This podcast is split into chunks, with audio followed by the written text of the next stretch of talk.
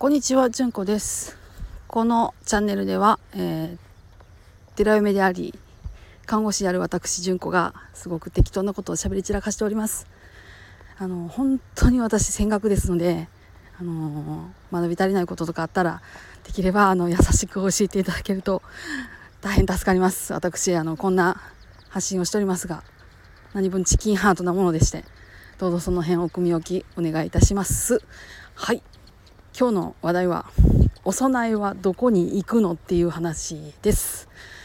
えーまあ、法要があったりとか、ね、ちょっとこうお盆やとかお彼岸やとかっていうので、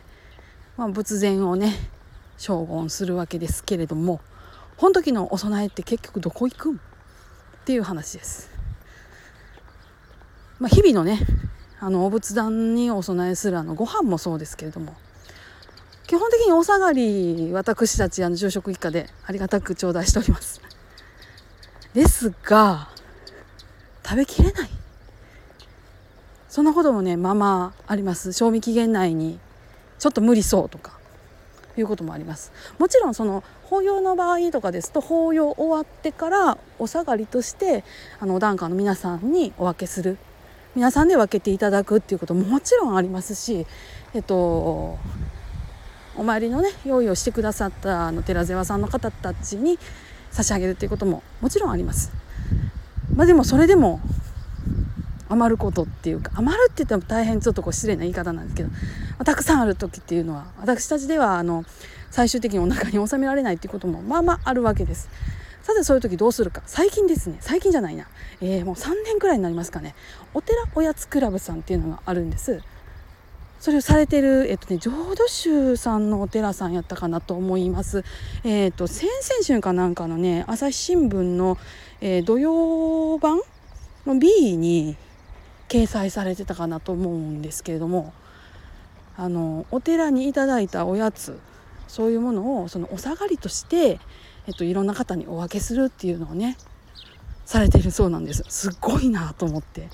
私このね活動あのだいぶ前ほんまにどしょっぱなぐらいから追っかけててあ素晴らしいなと思うんですけどうちなんせねちっちゃちっちゃいお寺さんなんでそういうとこ差し上げるほどの数はないんですよ。数はないけどせやけどうちの一家で納めるにはたくさんいただいているっていう感じ。なんでね普段どうしてるかっていうと先代の住職の時には、えっと児童養護施設ですとかあの乳幼児の入所施設またあの障害児の活動されているところとかに差し上げてたようです。ようですというのもあのそういったことはあまりこう声高にね話される方ではなかったのと私がなんぼ聞いてもそういうもんはあのうんとしてこう黙っててはったっていうあの昔のね方でしたんでその辺は聞くことができずでえっと現状してからですね私があの栗の整理をしている時に記録から出てきたところとかって見るとおそらくそうだったんじゃないかなっていう感じですね。あとはあの仙台住職の、えー妻であるねお母さんもどうしてらっしゃったかっていうとやっぱりあのお世話になった方ですとかあの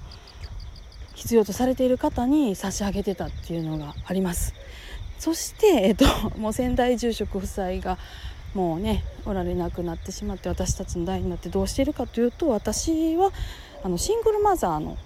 人に差し上げたりとかです。ね、あとはあの必要とされている方に差し上げる知り合いの方でもらってくださるような方を探すそんな風にねさせてもらってます。もうねもちろんそのこう檀家さんからあげていただいたものでしたらもう檀家さんで分けていただくのがもう当たり前というかねそういう風にしていただいてますし、うん、私もそのようにはしているんですけどそれでもっていうものとかやっぱりあの個人的にお寺だとあのいただくものも多いですしそういう場合はそんな風にねお分けさせていただいています。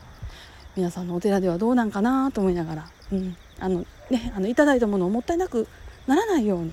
ていうのはあの日々気をつけて過ごすようにしております。はい今日はちょっとお外からの配信でございました、えーまたあの配信しますので